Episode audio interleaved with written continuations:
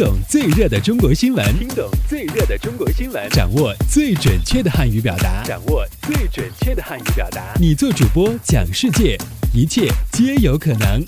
每天五分钟，就在 Linguemate 慢速汉语。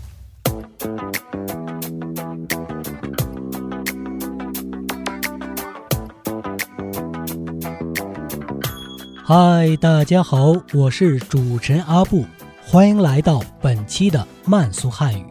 以下新闻均摘编自国际在线网站。好，我们来看看今天都有哪些要闻趣事的发生。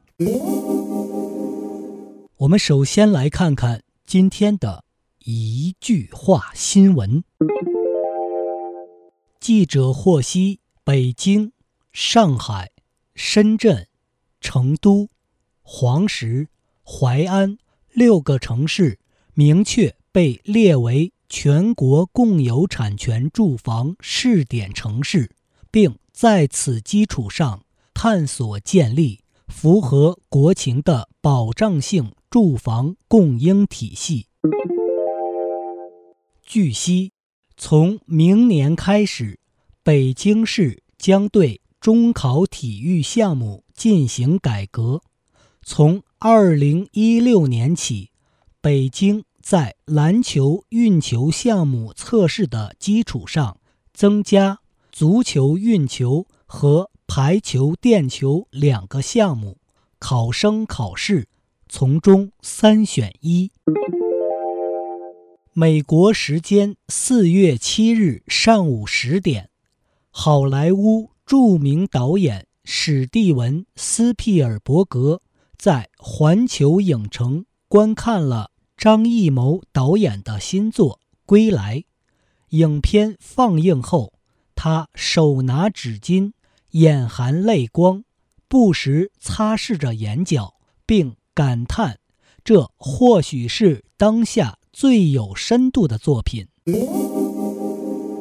好。我们接下来关注一下今天的财经聚焦。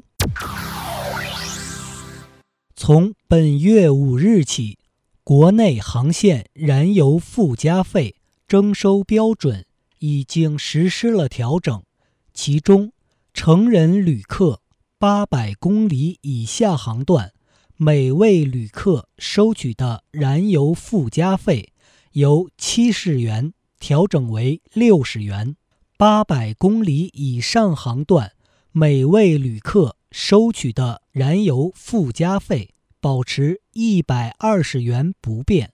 值得注意的是，燃油附加费的征收以原始出票日期为准，换开客票时，燃油附加费不退不补，即四月五日以前出票的。国内航线客票，如变更至四月五日以后，不再按照新标准退还燃油附加费差价。好，最后进入到今天的环球博览。据香港媒体报道，德国柏林的国际海事博物馆七日表示。上月寻获的瓶中信，被证实是在一百零一年前被丢进海中的，可能是迄今为止全球最古老的瓶中信。更特别的是，玻璃瓶竟然没有受损。目前，博物馆方已经把它交予瓶中信作者六十二岁的孙女。埃德曼，埃德曼表示，此次意外的发现令他更有兴趣去翻查族谱，多了解有关祖父的事情。